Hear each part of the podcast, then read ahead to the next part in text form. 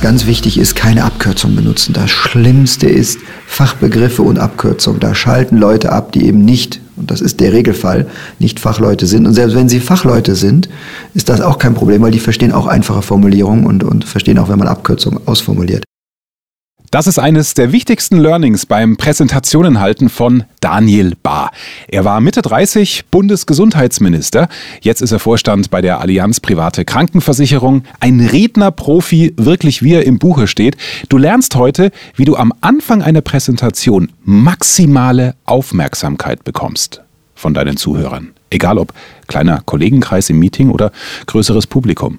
Du lernst, warum die Botschaft, die du rüberbringen willst, das Wichtigste in einer Rede und bei der Vorbereitung auf die Rede ist. Daniel Bahr nimmt dich mit in die Schaltzentrale der Macht an den Kabinettstisch der Bundesregierung mit Kanzlerin Merkel. Und du lernst, wie du dich selbst gut verkaufen kannst vor deinen Zuhörern oder auch im Meeting vor Kollegen, selbst wenn völlig klar ist, dass du sie inhaltlich nicht von deiner Position überzeugen wirst. Mega viele Learnings für dich direkt zum danach anwenden. Jetzt geht's los. Der Erfolg Reich Reden Podcast. Durch die richtige Kommunikation machst du als Selbstständiger oder Unternehmer mehr Umsatz. Als Angestellter machst du schneller Karriere, weil du bei den Entscheidern auffällst. Nutze die Techniken der Profi-Moderatoren für deinen Erfolg, beruflich und privat. Echte Hacks aus der Praxis, die definitiv funktionieren. Lerne von Menschen, die in ihrem Business top sind. Bekannte Promis und unsichtbare Stars ihrer Branche verraten die Strategien, mit denen sie ihre Redeangst überwunden haben und durch die richtige Kommunikation erfolgreich wurden. Und hier ist der Mann, dessen Handwerk sein Mundwerk ist, Axel Robert Müller.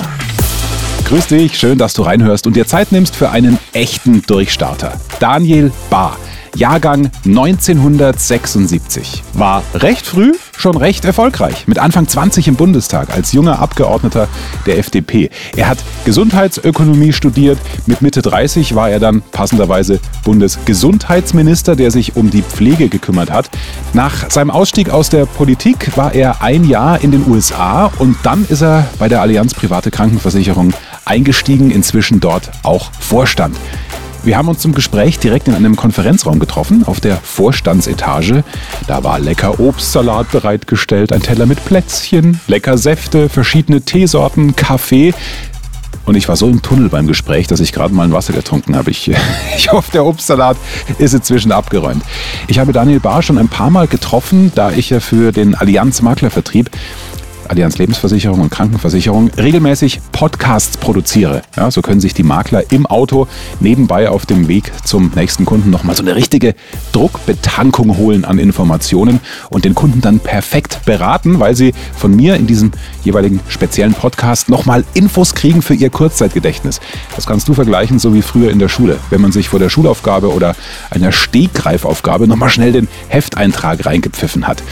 Wenn dich äh, diese spezielle Form der Vertriebskommunikation übrigens interessiert für dein Unternehmen, in dem du arbeitest oder vielleicht selbst eine leitende Position hast im Marketing, in der Kommunikation oder im Vertrieb ähm, und auch wie das dann klingt, schau mal auf meiner Business-Website vorbei. Ist leicht zu merken, sie heißt marktführer-kommunikation.de.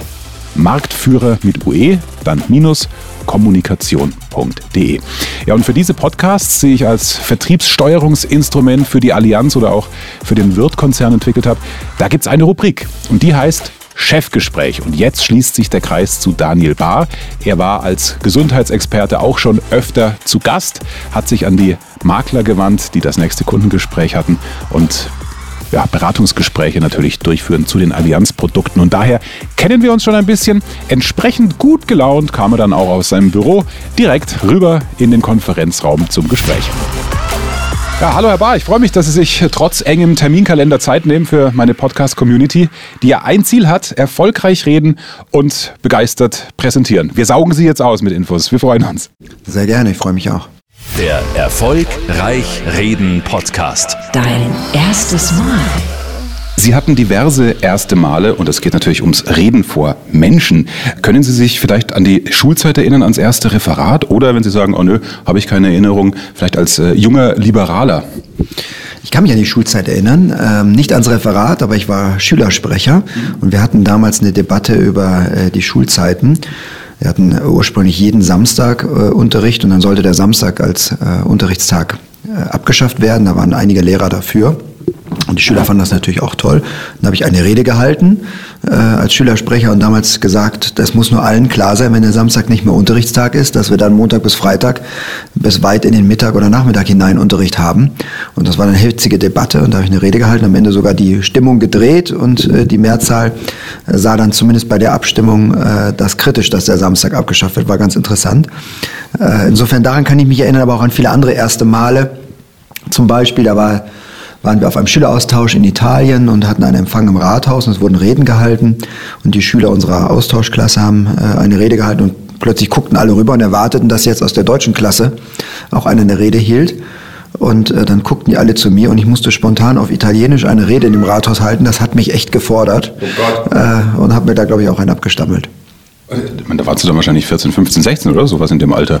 Ja, da, da, Italienisch hatte ich jetzt als dritte Fremdsprache, also in der Oberstufe, also ich müsste schon so 17 gewesen sein, schätze ich. Mhm. Und äh, nehmen Sie uns in das Gefühl von damals mit, äh, also oft ist es ja so, dass man so ein bisschen sich unwohl fühlt, weil der Inhalt vielleicht nicht so passt, aber das war es ja gar nicht. Das war ja dann die, die Hürde der Sprache. Ne? Nee, bei beiden war es insofern nicht so insofern nicht so fordernd, weil ich mich ja nicht vorbereitet habe. Sondern es war eine spontane Situation äh, in, der, in der Schulkonferenz, die Debatte äh, über die Frage, braucht es den Samstag noch oder nicht? Äh, und da habe ich einfach gemerkt, die Debatte finde ich tut so, als ob da fällt dann Unterricht aus und alle haben frei. Und da habe ich mich spontan gemeldet. Und dann äh, in Italien im Rathaus eben spontan die Situation, er sagt doch mal was. Von daher hatte ich nicht tagelang äh, die Situation, dass ich dachte, oh Gott, du musst da reden, was sagst du, wie bereitest du das vor, sondern aus einer Spontanität heraus. Das ist sicherlich leichter, weil man nicht vorher schlaflose Nächte hat oder an, an einer Rede feilt und überlegt. Aber das fordert in dem Moment natürlich ungemein. Nur wenn man einmal anfängt, Rien ne va plus, kommt man nicht mehr raus. Das heißt, wenn ich dann mich entschieden habe, jetzt sage ich was, äh, dann kann man auch nicht abbrechen. Das wäre unangenehm und dann ziehe ich es durch. Das ist schon das erste wichtige Learning für dich. Also die Erfahrung mache ich auch. Für mich sind auch die ersten 20, 30 Sekunden auf einer Bühne immer relativ komisch. Ich merke dann, wenn ich nervös bin, dass ich zu schnell bin. Aber wie Herr Bar schon sagt, wenn du dann drin steckst und nicht mehr abbremsen kannst, weil alle Augen auf dich gerichtet sind, das ist eigentlich sogar das Beste, weil dann wird es von Sekunde zu Sekunde und Minute zu Minute besser, ne? Absolut. Ähm, vor, allem ist wichtig, frei zu reden.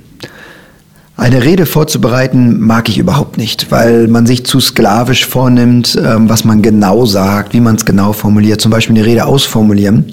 Das habe ich natürlich auch häufig machen müssen. Das waren, glaube ich, meine schlechtesten Reden. Äh, sicherlich ist es eine Herausforderung, frei zu reden. Meine Erfahrung ist aber, wenn man das Publikum anguckt, wenn man frei redet, ein paar Stichpunkte hat, dass man viel verständlicher rüberbringt, was man sagen will. Die Leute haben auch viel mehr folgen, als wenn eine ausformulierte Rede vorgetragen wird. Da schalten viele schnell ab. Und in diesen spontanen Situationen konnte ich ja gar nicht vorbereiten, also musste ich ja spontan meine Gedanken sagen. Das sind ja auch dann nur kurze Reden gewesen. Ähm, das ist sicherlich auch leichter. Fordert aber ein, aber gelassen. Ich meine, was kann man eigentlich falsch machen? Man kann nichts falsch machen, ja. Äh, in einer Diskussion, in einer Debatte ähm, bringt man seine Meinung, selbst wenn die nachher nicht die Mehrheit überzeugt, dann ist das so, aber man hat seine Punkte gebracht. Also man muss mit sich im Reinen sein, was ist die Botschaft? Ich glaube, das muss immer einem klar sein, wenn man eine Rede hält, was will man eigentlich erreichen, was ist die Botschaft, die ich rüberbringen will. Wenn man die klar hat, kann eine Rede eigentlich nicht misslingen. Viele fangen an, immer alles auszuformulieren, weil sie an sich den Anspruch haben, zu sagen, naja, ich möchte nicht laufend überlegen müssen und äh und äh und äh sagen. Ähm, wie ist da Ihr Gefühl? Weil bei der freien Rede, ja, da hat man mal ein Nachdenk-äh, aber ich glaube, einem selber kommt das viel größer vor als im Publikum. Das ist genauso. Ähm, man, man denkt ja auch, dass man wenn man eine Gedankenpause macht, dass dann die Leute schon aufmucken, weil sie denken, der hat gerade den Faden verloren. Unsinn. Äh, häufig sind solche Pausen sogar sehr gut für Verständnis. Ich muss mich selbst auch immer zwingen, nicht zu schnell zu reden, sondern bewusst Zeit zu lassen, dass auch etwas sagt und auch verstanden wird. Äh, völlig richtig. Mein Tipp ist, bloß nicht ausformulieren, weil wir formulieren schriftlich anders, als wir reden. Und äh, das bringt es häufig komplexer rüber. Wenn ich einen Satz mit Schachtelsätzen habe, würde ich den frei nie so vortragen, aber man schreibt ihn. Von daher ist mein Tipp, Subjekt, Prädikat, Objektsätze, das reicht vollkommen. Ein Meister darin ist Franz Müntefering gewesen. Franz Müntefering galt aber auch als einer, der sehr gut verstanden wurde, genau damit, weil er einfache Sätze und einfache Formulierungen benutzt hat. Die meisten Zuhörer sind nicht Experten wie der Redner in einem Thema. Und deswegen ist es wichtig, sich in die Lage des Zuhörers zu versetzen. Der muss es verstehen. Das ist der Fisch, dem muss der Wurm schmecken, nicht dem Angler. Und ähm, deswegen muss äh, die Formulierung immer einfach sein und lieber kurze Sätze, prägnante Sätze, dann verhaspelt man sich in der Regel auch nicht. Falls du Franz Müntefering nicht mehr kennst, google ihn mal äh, nach. Ehemaliger SPD-Chef auch gewesen, äh, oft Talkshow-Gast. Also da sind bestimmt die ein oder anderen Interviews von ihm drin. Da kannst du dir dieses Subjekt, Prädikat, Objekt auch sicherlich abschauen und zuordnen. Thema erstes Mal. Sie waren äh, im Münsterland äh, Politiker, waren bei den jungen Liberalen da geht's ja auch äh, intern drum, sich zu verkaufen ja, äh, und dann natürlich auch nach, nach außen. Haben Sie da so, so noch, noch Reden im Kopf, wo Sie vielleicht auch mal gedacht haben, okay, jetzt möchte ich vielleicht eine gewisse Position auch politisch erreichen, wo Sie uns noch mitnehmen können? Ja, klar, Kandidaturen. Wenn ich um ein, ein Amt oder eine Funktion kandidiert habe und vielleicht Gegenkandidaturen waren, dann war die Rede natürlich besonders wichtig.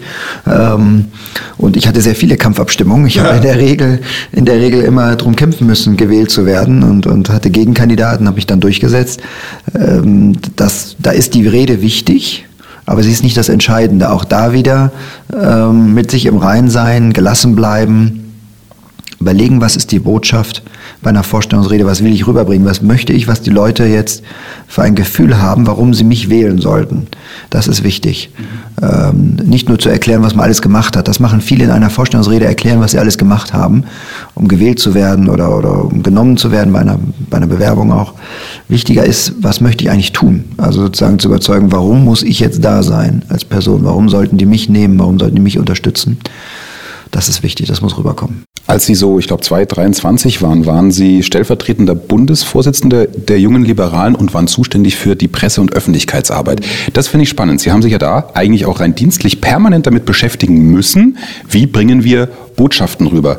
Ähm, war das dann auch vielleicht ein, ein Turbo, was die Learnings bei Ihnen angeht, für die spätere Politikerkarriere oder war, war das eher so schriftlich mit Pressemitteilungen rausgeben? Nee, war beides, absolut. Äh, wichtig ist dabei wieder, äh, ich, ich, man muss so formulieren und so reden, wie es die Zielgruppe versteht. Ich habe mal ein Interview gegeben, äh, live bei der Love Parade. Hm. Und da war das, die Zielgruppe natürlich eine ganz andere als auf einem Bundesparteitag der FDP, wo es um ein Fachthema der Umweltpolitik geht. Entsprechend redet, muss man sich immer darauf einstellen, was sind die Zuhörer, wen will ich erreichen und wie formuliere ich das. Und äh, da habe ich auch wieder gelernt, ganz wichtig ist, keine Abkürzung benutzen. Das Schlimmste ist Fachbegriffe und Abkürzung. Da schalten Leute ab, die eben nicht, und das ist der Regelfall, nicht Fachleute sind. Und selbst wenn sie Fachleute sind, ist das auch kein Problem, weil die verstehen auch einfache Formulierungen und, und verstehen auch, wenn man Abkürzungen ausformuliert. Äh, das, das ist eine Lehre, die ich aus der Zeit besonders habe. Weil da mussten wir darum kämpfen, dass die jungen Liberalen überhaupt wahrgenommen wurden und umso wichtiger war, das gleich schon äh, mundgerecht Journalisten zum Beispiel zu geben und zu formulieren, weil wenn es einfach und gut formuliert war, dann wurde das eher der O-Ton in einem Beitrag gebracht, als wenn es kompliziert war, dann sind wir rausgeschnitten worden. Machen wir einen kleinen Sprung erstes Mal im Bundestag. So, da stelle ich mir vor, Sie haben natürlich diese Redepraxis ja schon gehabt, das haben Sie schon, schon dargestellt. Und Sie wissen, okay, als Redner kann ich mir an sich vertrauen. Ich kann das vom Handwerk. Aber da ist es doch bestimmt die Aura. Also wenn ich mir das gerade vorstelle, da wird mir ja gerade schon stellvertretend schlecht. Beschreiben Sie mal den Tag. Das war Wahnsinn. Natürlich ist, ist es nicht so, dass man nicht vorher schon eine Rede gehalten hat, in der Tat, aber es ist was ganz anderes, im Hohen Haus, im Bundestag zu reden. Hinter einem der große Adler, die Kameras auf einen gerichtet. Äh, der Präsident eröffnet die Rede. Man hat nur eine ganz eng begrenzte Zeit, weil dann leuchtet die Uhr auf rot, wenn man die Zeit überschritten hat. Da war ich hochnervös.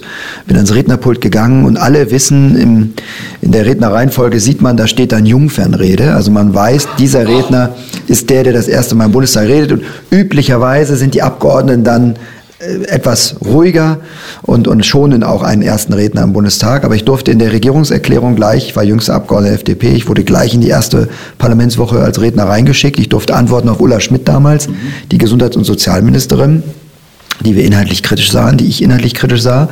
Also fing ich auch mit der Rede an und habe gesagt, ich habe mal im Koalition, ich kann mich noch genau daran erinnern, ich habe einmal im Koalitionsvertrag nachgezählt, wie häufig das Wort Generationengerechtigkeit und Nachhaltigkeit vorkommt.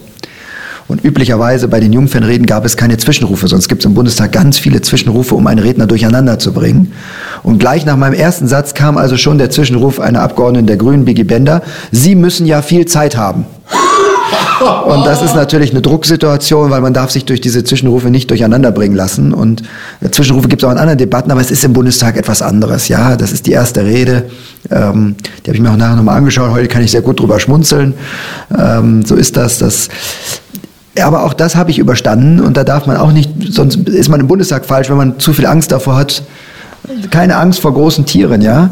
Und, äh, da haben alle angefangen, klein und alle äh, auch ihre erste Rede gehabt. Insofern, auch das ist leicht zu überwinden. Die Tage vorher und die Nächte, haben Sie da noch eine Erinnerung dran? Weil das ist, man nimmt es ja mit, die Nervosität in die Nacht. Nicht im Detail, aber ganz sicher bin ich mir, äh, dass ich da natürlich angespannt war. Mein Blutdruck war hoch. Ich habe auch nicht gut geschlafen. So ist das aber heute auch immer noch, wenn ich eine ganz angespannte, kritische Situation habe, wo ich vielleicht eine Rede oder eine Präsentation halten muss und weiß, das ist jetzt sehr kritisch, da kommt es drauf an, da könnte die Mehrheit ablehnen, du willst dafür kämpfen, dass sich das durchsetzt. Das ist auch heute noch so, dass ich manchmal früh morgens aufwache und ein bisschen daran überlege, wie formulierst du es, wie sind gute Argumente. Ich kann das sehr gut beim Joggen. Mhm. Viele Reden von mir sind entstanden, weil ich beim Joggen auf Gedanken gekommen bin, für ein Argument oder für eine Formulierung was äh, du nicht weißt, lieber Podcast-Hörer, Daniel Bahr ist ein Viech, muss ich ganz ehrlich sagen, so ein, so ein Marathonrenner.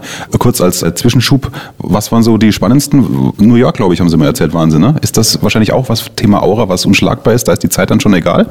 Absolut. New York ist eine große Party auf der Straße, da kam es mir nicht so sehr darauf an, wie meine Zeit ist. Berlin, London sind aber genauso toll. Viele andere tolle Marathonläufe. Wie gesagt, für mich ist das ein toller Ausgleich, äh, bei dem ich äh, im, im Laufen morgens ins Büro äh, oder am Wochenende eben so ein paar Gedanken verarbeite und, und eben auch Präsentationen oder Reden mir durchgehe oder Argumente. Da muss jeder seinen Weg finden. Manch anderer schafft es unter der Dusche, in der Badewanne, beim Autofahren oder wo auch immer. Bei mir ist es so, ich kann gut Gedanken entwickeln beim Joggen. Dann äh, habe ich das gerade richtig verstanden? Sie joggen ins Büro und haben hier Dusche? Also das ist quasi, Sie verbinden den Weg zur Arbeit mit Sport?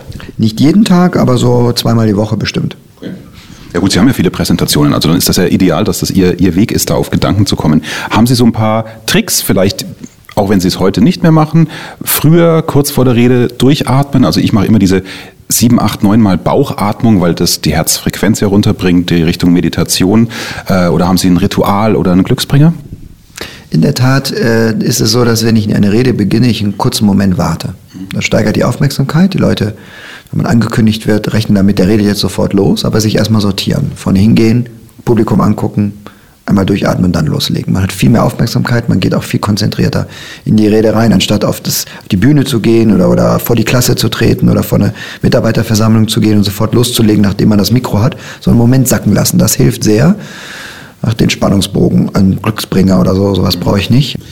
Also erstes Mal als junge Liberaler Kampfabstimmungen reden haben wir erstes Mal im Bundestag. Jetzt sind wir natürlich neugierig. Sie waren ja auch mit Mitte 30 dann Gesundheitsminister vor der ersten Kabinettssitzung. Wir alle kennen diese Bilder aus äh, den diversen Nachrichtensendungen. Das ist dieser große Tisch, da hat jeder seinen Stuhl. Ich glaube, Frau Merkel hat einen höheren Stuhl. ähm, nehmen Sie uns da bitte nochmal mit, so das erste Mal den Raum betreten und auch da dann das erste Mal was sagen. Ja, auch komisch und ungewohnt.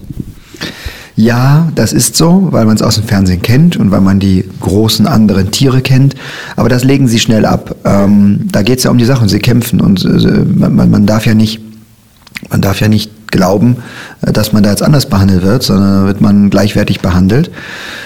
Die, Bund die Kabinettssitzungen sind auch nicht so spannend, wie man denkt. Da ist alles vorbereitet, da, da sind selten, ganz selten sind da Diskussionen oder Konflikte um Themen. Das ist eher ähm, an Sonntagabenden Sitzungen in Kanzleramt, wo man ein spezielles Thema streitet oder eben in Parteitags-, in Bundestagsdebatten, in Fraktionsdebatten.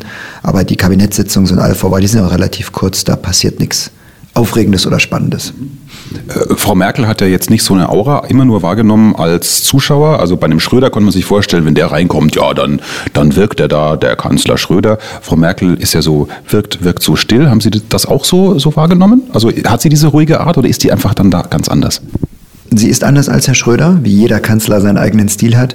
Aber eine Aura hat eigentlich jeder Kanzler und auch Kanzlerin Merkel hat eine Aura. Das merkt man, wenn sie im Bundestag kam, wenn sie in den Raum betrat. Das ist das Amt. Okay. Das ist ohnehin bei vielen Politikern und vielen Menschen des, des öffentlichen Lebens so. Die Aura kommt ein bisschen mit dem Amt und der Bekanntheit äh, und dann gibt es nochmal welche, die sie besonders verströmen. Frau Merkel hat einen Stil, den ich sehr angenehm finde und sehr sympathisch finde, der aber einen auch ganz schön fordert. Also sie äh, weiß es, wie sie mit einer Frage einen ganz schön durcheinander bringen kann und interessiert sich bis ins tiefste Detail, was ungewöhnlich für Politiker ist und hat eine, eine Ausdauer, eine, eine ist zäh, auch lange, lange zu debattieren. Ähm, das, ist, das, das, das ist was Besonderes, das hat mich auch manchmal gefordert. Ja. Aber wieder in der Rückschau, ja, weil auch das ist ja, so wie ich immer sage, jede Rede, jedes Reden, auch bei der Familienfeier, ist eine Übung, um, um dieses gute Gefühl zu bekommen und die Sicherheit zu bekommen. Was Sie da dann wiederum für Ihren Job jetzt als Allianzvorstand ja auch gelernt haben, wenn Sie so ein zähes Gegenüber haben, ist ja auch wahrscheinlich eine Sensation im Nachhinein, ne? Absolut. In der Politik äh, und im politischen Engagement lernt man viel, was man auch im Beruf brauchen kann. Deswegen rate ich auch jedem, wer sich sowieso für Politik interessiert, ruhig engagieren. Äh, alleine das, das Trainieren, Üben, wie bringt man seine Position gut rüber, wie werbt man, wirbt man um Mehrheiten, wie findet man die richtigen Argumente, wie präsentiert man sich selbst gut. Das trainiert auch sehr gut im politischen Engagement für etwas, was man im Beruf gut braucht. Hat Frau Merkel Sie eigentlich auch per SMS auf dem Laufenden gehalten oder kommuniziert? Ja, auch immer noch. Immer noch. Also Sie stehen doch schon noch im Kontakt. Gelegentlich. Nicht mehr, wir haben ja nicht mehr so viel miteinander zu tun, aber äh, gelegentlich auch immer noch mal im Kontakt. Äh, da ist sie auch äh, mit der neuen Form, das gab es ja bei Herrn Kohl noch nicht oder das gab es bei Schröder so auch noch nicht, aber da ist sie eine Meisterin drin. Wahrscheinlich ist das aber heutzutage jeder, der dieses Smartphone nutzt und in vielen Sitzungen mal eben eine Nachricht drüber schickt. Content schon jetzt. Und so geht's auch gleich weiter in Teil 2, den du abrufen oder downloaden kannst. Du erfährst, wie du dir durch deine Rede Respekt verschaffst, selbst wenn die Zuhörer nicht deiner Meinung sind. Das hat man ja oft in Meetings oder Kundengesprächen. Also wirklich geile Strategie von Daniel Barr, wie das funktioniert. Außerdem erklärt er dir, warum du auf Zwischenrufer während deiner Präsentation immer eingehen solltest, ja, sofern du gut vorbereitet bist. Davon hängt's ab. Gleich ausführlich im zweiten Teil. Außerdem spricht er über den größten Erfolgsfaktor in Diskussionen aus seiner Sicht, nämlich sich genau zu überlegen, welche Botschaft du platzieren willst in deinem Vortrag. Und nicht nur für die Angestellten unter euch in der Podcast-Community interessant. Wir plaudern über die schwierigen internen Kommunikationsstrukturen in einem Konzern beziehungsweise in größeren Unternehmen. Und das sind nur ein paar der nächsten Inhalte, also hör gleich rein in die nächste Folge. Sie trägt die Nummer 6 und heißt Daniel Bar Teil 2. Übrigens, kleine Bitte von mir, teile diese Folgen doch auch gerne mit deinen Freunden oder Kollegen, die ihre Skills in Sachen Rhetorik und Kommunikation auch verbessern und vor allem aufs nächste Level bringen wollen. Meine, wie ich finde, hochkarätigen Gäste wie Daniel Bahr, wie Alfons Schubeck oder auch ZDF-Moderator Ingo Nomsen sind für alle, die noch sicherer werden wollen beim Präsentieren, sicher die perfekten Mentoren. Und das alles kostenlos und nebenbei zum Reinziehen. Also, Begeistere dein Umfeld sehr gerne für diesen Erfolgreich Reden Podcast. Das freut mich als Macher natürlich auch riesig. Gleich geht's weiter.